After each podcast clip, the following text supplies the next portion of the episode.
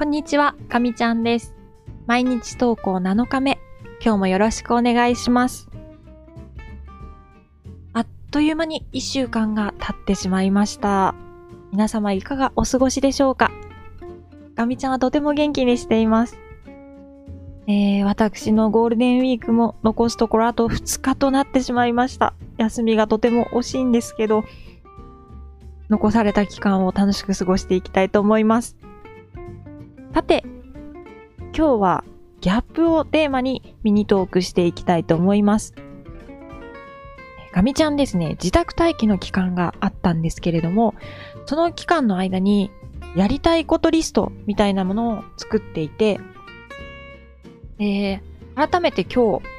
5月5日時点で、えー見てみたんですけれども、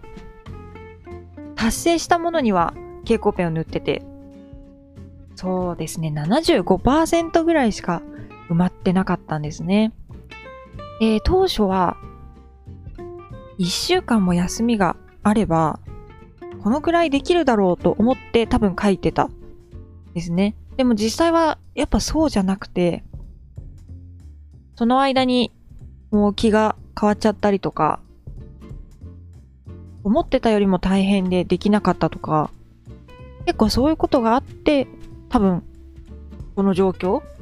75%ぐらいしか達成できてないっていう状況なのかなと思いました。で、ここから、あ私は自分が思ってる以上にやりたいことが多くて、自分が思っている以上に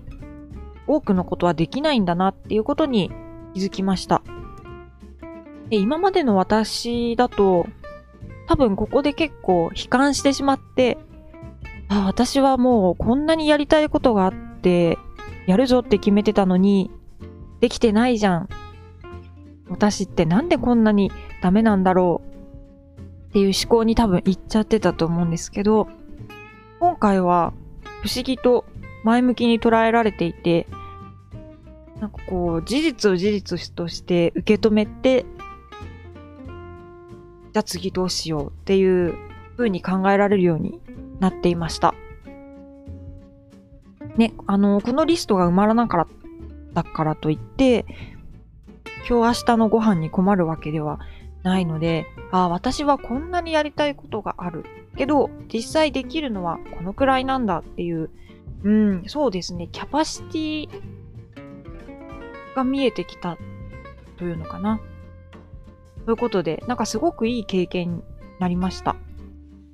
なので、ギャップ、いい時と悪い時とあると思うんですけど、まあ、まずはその差分を把握するっていうことが大事なのかなと思いました。はい。